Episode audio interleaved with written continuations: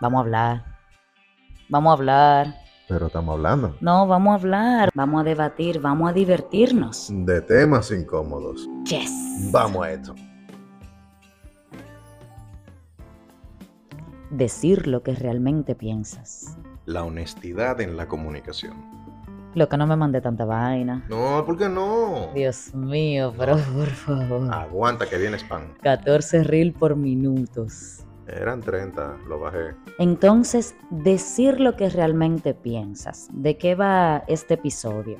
Más que nada del hecho de que la mayoría de las personas tienden a no decir las cosas como las sienten o las piensan por temor a hacer sentir mal al otro. Claro, normalmente, ah, tratando de no llegar a los extremos, eh, se dice que no vistas tu honestidad o tu franqueza. ¿Cómo es? No escondas tus malas vibras o no disfraces, Dios, Ajá. de honestidad, por ejemplo. Cuando tú le dices a alguien, tú sí estás gordo, o tú sí estás feo, tú sí estás como de colorío. Normalmente hay muchas personas que usan el bullying o el harassment y lo disfrazan de franqueza o de honestidad. Falta de tacto. Correcto. Y más que falta de tacto es, conchole, si lo que tú vas a decir realmente no aporta o no colabora eh, en algo, ya sea en la relación o en esa persona, no lo digas. Trágueselo. Exacto. Entonces, estamos hablando de decir lo que realmente piensas, pero queremos dejar claro que no es que tú ahora comiences a golpear a la gente con tus palabras disfrazado de honestidad o franqueza. Por ahí hay una frase que utilizan algunas comadres en particular. Venga acá, comadre, que yo le voy a decir su verdad, porque si no se lo digo yo, ¿quién? Eh, no me la diga. no, no. Bueno, entonces, eh, decir lo que realmente piensas y la honestidad en la comunicación es un tema que queremos abordar desde el punto de vista de cómo se construye o cómo tú recibes feedback o das feedback respecto a algo para colaborar con tu relación, ya sea de pareja, de amistad, etcétera. Eh, sin caer, por supuesto, en, el, en la arista que mencionábamos antes. Es, conchole, realmente nadie tiene la, bueno, nadie es un término absolutista. Muy pocas personas tienen la sinceridad de poderle decir a alguien, mira fulanito, eh, yo sé que a ti te apasiona eso, pero de verdad a mí no me interesa. Exacto. Ahora mismo estoy ocupado y ese tema particular no me interesa, por lo que como que no encuentro ni, ningún lugar de donde agarrarme para poderte dedicar tiempo si ese tema no me interesa. Completamente. O vamos a un restaurante, eh, te encanta ese restaurante, vamos todos los viernes a ese restaurante, pero realmente a mí no me gusta ese restaurante. Entonces, ¿cómo abordo eso? ¿Cómo puedo ser sincera y honesta respecto a ello sin sentir que yo estoy violando un acuerdo, conchole? Astral. No, mira, hay algo, hay algo interesante y es que la gente no se elige a ellos mismos. Es muy difícil que encontrarse con alguien que sí lo haga. que se construya a sí mismo. No, no, no, que se elige. ¿A qué me refiero con esto? Ser sincero, ser honesto, perfecto, pero sé primero honesto contigo. Correcto, claro, eso es muy importante. ¿Qué yo quiero? ¿Qué me interesa? ¿Qué yo busco? ¿A qué realmente le quiero dedicar tiempo? ¿Cómo yo me siento aquí, en este contexto, en este lugar, en esta atmósfera? Exacto. y a partir de ahí poderlo comunicar sin necesariamente lastimar a otro. Exacto. Entonces, ¿a dónde llegamos con esto? Si no siento que este lugar, por poner el ejemplo del restaurante, a mí me llame la atención, me agrade, simplemente te lo digo. Eso es como un masking, lo que tú describes entonces, eh, que es interesante. En O este sea, caso yo es quiero quitar el hacer... masking. es Sí, quitarlo. claro, pero en el contexto de la honestidad consigo mismo, es, conchole, yo realmente quiero pertenecer a este grupo que yo catalogo o interpreto que son cool en X cosas y yo no soy honesta conmigo misma, entonces yo voy a los lugares que ellos quieren ir, yo escucho la música que ellos quieren escuchar y yo pretendo eh, que a mí también me gusta, o sea, me personifico como ellos para sentirme parte de eso. Sí, la mayoría de la gente se maneja de esa manera. Entonces, efectivamente, claro, no hay una honestidad contigo mismo, entonces es difícil que tú puedas decirle a tu grupo de amigos, eh, sean felices, pero a mí no me gusta la bachata. Bye.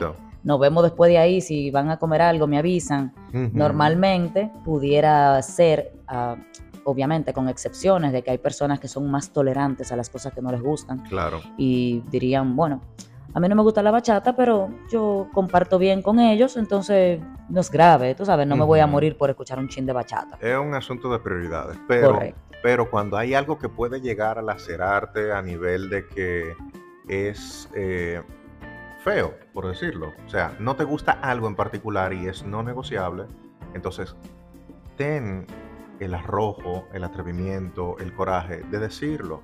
Eso es como, eh, me siguen regalando faldas de cumpleaños. Y yo creo que en una ocasión yo dije, bueno, eh, no me regalen faldas que no me gustan, no sé si se han dado cuenta. Gracias. Pero no me gustan. O el cabello rizo, así, asá, póntelo, peínate un día. Yo, eh, no, si vuelven a hablar de mi cabello, yo me voy a rapar la cabeza y me voy a hacer un tatuaje de Harley Davidson en el cráneo. A ver qué van a decir. Eso probablemente fue un poco odioso. Pero sí, es la honestidad, primero, marca unos límites personales, determina que tú te conoces y que sabes qué te gusta, qué no, y hasta qué punto tú puedes fluir con una cosa y otra. Una buena gestión de la honestidad en la comunicación y de decir lo que realmente piensas no tiene por qué lastimar a otra persona. Algo a tener en cuenta con el ejemplo que diste de las faldas, que al final dijiste que pudo haber sido un poco odioso. No lo veo como tal porque siempre, aunque el término es absolutista también, pero siempre vamos a tener un límite y cuando nos llevan hasta ese límite o transgreden nuestros límites, no importa si lo que se dice es odioso o no, lo que importa es dejar claro de que se transgredió un límite. Bueno, esto es un tema incómodo, porque obviamente muy pocas personas le dirían a otra persona, oye, eh, desiste ya de regalarme aretes, que yo no uso aretes. Entonces sí es un tema incómodo, decir lo que tú realmente piensas es un tema incómodo, porque normalmente lo que uno realmente piensa respecto a algo puede que sea contrario a lo que el otro ha insistido en creer sobre ti.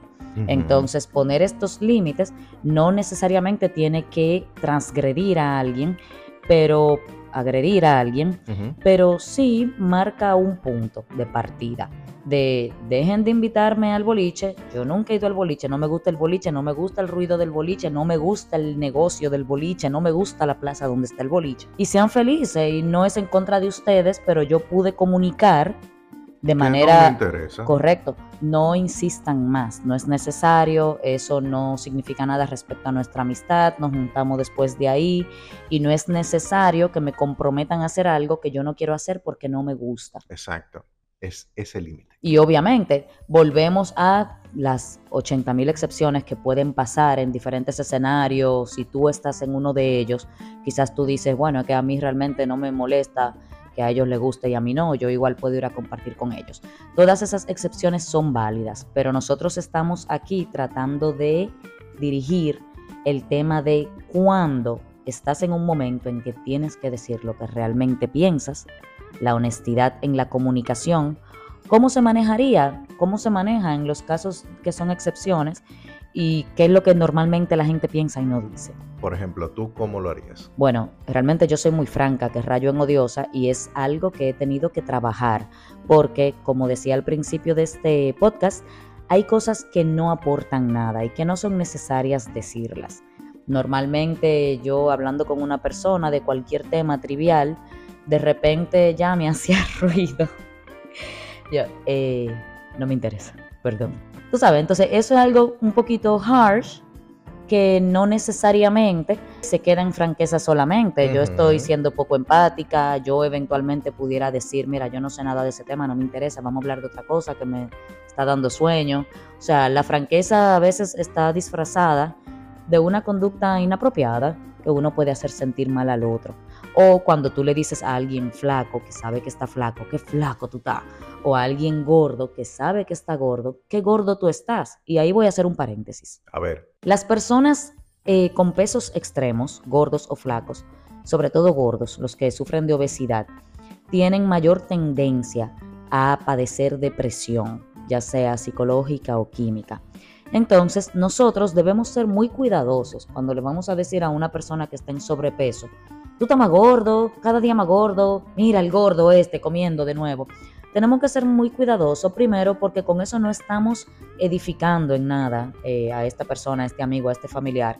Y segundo, porque generalmente el problema de la obesidad es psicológica y también es un círculo vicioso. Mientras más se deprimen por su obesidad, más comen, más se maltratan. Y eso es muy peligroso. La depresión existe, es un tema muy extenso, pero conchole, ese tipo de franqueza nadie la necesita. Tráguese sus palabras. A eso yo le agrego que no solamente son las palabras, sino la intención y o energía con las que van dirigidas. Es que los panas te dicen gordo, ya llegó el gordo este, eh, saquen tres paires, mira ahí comiendo gordo. O sea, al final lo he visto con mis propios ojos. Y eso, imagínate, eh, dentro de la cabeza de ese gordo, ese eco, todo el que entra diciéndole gordo. No debe ser agradable. Yo obviamente nunca me he visto en esa situación y creo que nunca me veré porque antes de yo ser gorda, primero me sale un chin de... Pero la verdad es que sí he tenido amistades cercanas que han padecido obesidad y que se han visto en un círculo vicioso muy delicado respecto a su autoimagen, depresión, baja autoestima y esos comentarios no ayudan en nada. Entonces, decir lo que tú realmente piensas eh, en ese sentido no aporta nada, quédate callado. Es un llamado a la población. Todo el que no se considere gordo no tiene que estarle diciendo a sus amistades gordas que están más gordo cada día. Mejor invítenlo a caminar, a tomarse un yogur por ahí, invítenlo a la playa para que coja un chin de sol y promuevan actividades saludables con la gente que se supone que te interesa. Si no te interesa, mejor sáquenle los pies, que esos gordos van a estar mejor sin usted. Causa comercial. Completamente de acuerdo. Si usted conoce 10 personas y de esas 10 personas ninguno es tóxico con usted, tenga en cuenta que usted es el tóxico de ese grupo. ¡Bam! Entonces, decir lo que tú realmente piensas, en mi caso, yo trato de decir lo que realmente pienso. Como yo siempre he dicho, eh, una frase personal, yo me puedo comer el arroz, pero te dejaré saber que no me gusta. Entonces depende del contexto, ya sea profesional, ya sea con algunas amistades, ya sea de esos famosos compromisos eh, por default del episodio anterior. Sí, por obediencia puede ser que yo como quiera acceda a hacer alguna tarea o alguna labor. O simplemente por estar eh, accionando en automático. En mi caso no sucede. No, no, pero, en el caso tuyo no, pero hay gente que Correcto, sí. pero yo hablaba en mi caso. Ah, sorry, pero yo me aseguraré de dejarte saber que no me gusta o que yo no participo de eso. Yo he sabido pararme de una mesa porque no participo de lo que se está promoviendo e irme. O porque de repente me junto con unos amigos y ellos comienzan a tratar de manera jactanciosa a personas más jóvenes, a burlarse, cualquier tipo de trato que pueda ser violento emocional o psicológicamente. Yo no participo de eso y yo he sabido decirle a esas personas, eh, bueno, ustedes eran mis amigos, pero son idiotas y me paro y me voy. Tengo una pregunta para ti. ¿Qué se puede hacer con esas personas que llegan sin, sin previo aviso o que te avisan ya casi dos minutos antes de, de llegar? Eso depende. Porque, por ejemplo, ¿no te ha dado un caso de que te llaman, mira, estoy llegando a tu casa. No, no vengas porque tengo que descansar. O no. Yo le he dicho a personas que no, que no vengan. Perdón por interrumpirte. ok, pero... Yo le he dicho a personas como que, ay, pero voy para allá, tú estás en tu casa. Sí, yo estoy en mi casa, pero voy para allá. No, no vengas. Pero ¿por qué si tú estás en tu casa? Y yo, no, no venga, yo estoy en otra cosa, o estoy trabajando, o estoy leyendo un libro, o voy a salir. Mm. Depende de la confianza que tenga con esa persona. Hoy no quiero ver gente. Correcto. Eso a mí me sale mucho. Yo siempre, bueno, yo decía mucho que yo no invito a mi casa a nadie a quien yo no pueda votar. Claro. Y cuando digo votar me refiero que generalmente yo no invito personas a mi casa con quien yo no tenga la confianza de decirle, eh, loco, vete ya que estoy cansada. Exacto gente a la que tú no puedas despachar de tu casa. Es difícil. Eh, a ese momento yo preferiría ir a un restaurante. Claro, claro. Ahora, sí, una persona que dice, pero mira, estoy aquí, estaba pasando, lo que sea, le digo, ay, conchole, perdón, no te puedo recibir, estoy en el baño y voy a salir. O sea, y me disculpo probablemente, si no tengo la confianza de decirle, buen loco, tiene que avisarme antes de venir. Exacto. Eh, porque a mí me gusta que me avisen. Hay otras personas, casa abierta, que es diferente, todo el mundo llega sin avisar, todo el mundo se siente en casa, cuatro tigres tienen la llave también. Entonces, bueno, cada quien pone los parámetros de lo que permite y no. Y si llevamos eso al tema de que tú estás cuidando a alguien que tiene que descansar.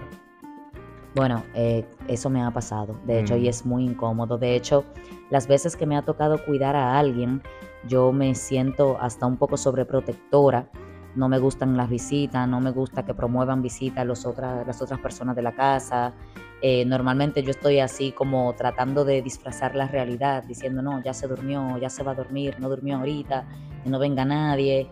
Eh, me ha pasado y es muy incómodo, No, sobre no, todo. no vengan porque no ha descansado, se pasó la noche entera despierto. y, y se pasan cinco horas hablando como si estuviéramos en la sala de una casa con una persona convaleciente que acaba de salir de una cirugía. La verdad que las veces que me ha pasado ha sido muy incómodo y he salido muy drenada por esa sensación de sobreprotección de la persona que estoy cuidando. Ciertamente. Ahora, y con algunas amistades, porque hay ocasiones en las que pudiera llegarse a presentar una situación y uno, por ese mal sabor de boca, Cosita, cosita. sí da, da cosita, de decirle Los a, colombianos dirían, ay, da penita. da penita, da, da- da- da- cosita, da como vaina, así como... Ay. Dale, Entonces, dale, uno- ejemplo. Ah, loco, ven acá. ¿Tú no has pensado que yo no tengo por qué pagarte la cerveza cada vez que salimos? ¡Auch! O sea, Mira, o sea, eso pasa piénsalo, mucho. viejo. Viejo, piénsalo. Pero eso pasa mucho por default. Yo tengo el carro, yo te voy a buscar y tú, ay, sí, claro. Y tú vas y entonces, bueno, el tipo llega y te ve ahí como un bolón en el bar y dice, bueno, dame dos cervezas, ven, dame dos cervezas para ir avanzando. Entonces, nada, dos cervezas y ya tú, entonces el pana asume, ah, me va a invitar. Y después se le acabó la cerveza, loco, pero tú no tienes cerveza en la mano, no, ya se me acabó. "Ah, dos cervezas más. Y así, pa, y nada, tranquilo, yo pago, o sea, tres cervezas no me van a dejar de pagar la renta. Ah, pagué y la semana que viene lo mismo, y la semana que viene lo mismo.